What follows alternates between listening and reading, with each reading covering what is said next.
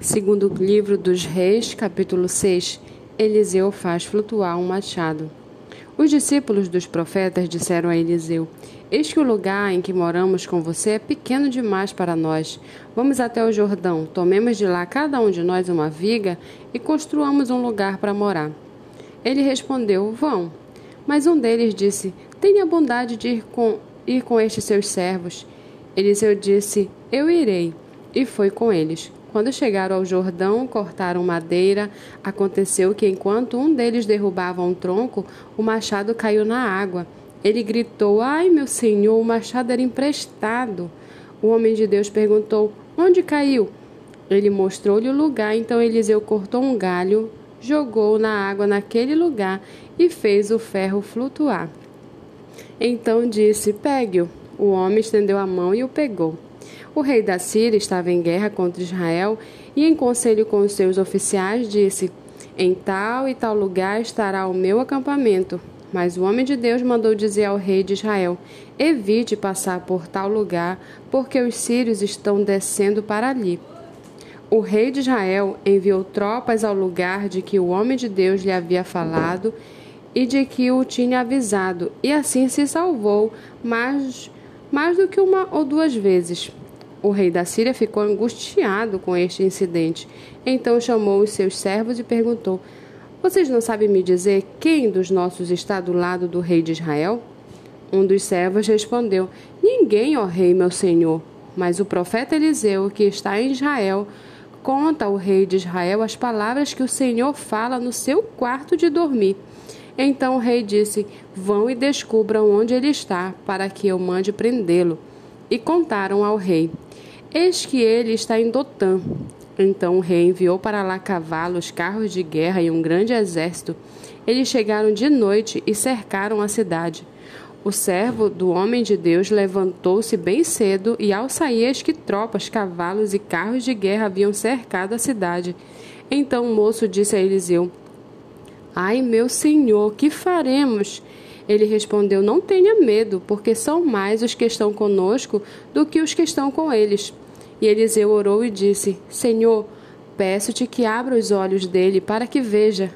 O Senhor abriu os olhos do moço e ele viu que o monte estava cheio de cavalos e carros de fogo ao redor de Eliseu.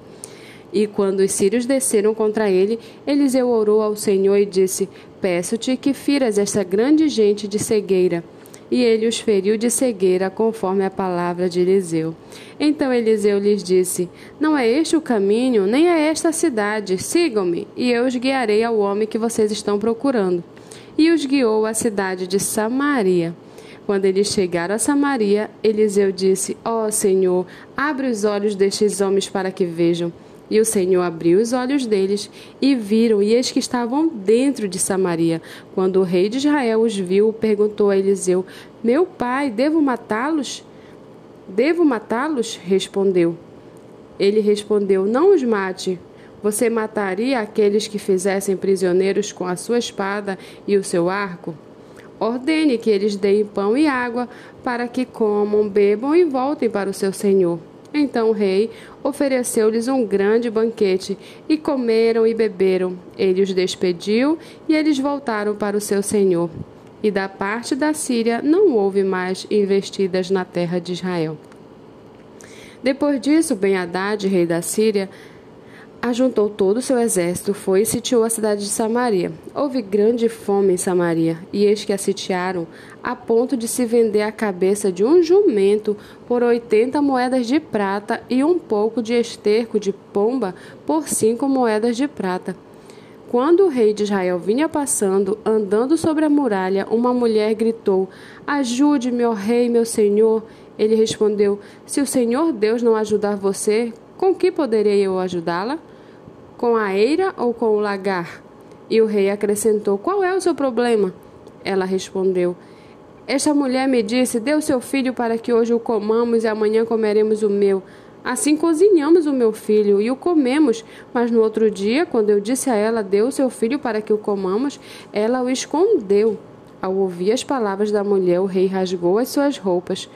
Como ele estava andando sobre a muralha, o povo olhou e viu por baixo, sobre a pele, o rei estava usando pano de saco. Então o rei disse: Que Deus me castigue, se até o final do dia Eliseu, filho de Safate, ainda estiver com a cabeça sobre os ombros.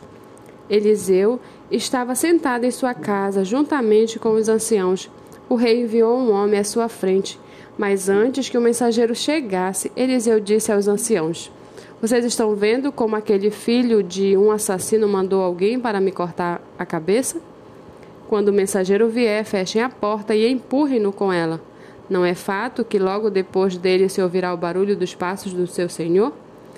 Enquanto Eliseu ainda falava com eles, chegou o rei, que disse: Eis que este mal vem do Senhor Deus. Que mais poderei eu esperar do Senhor?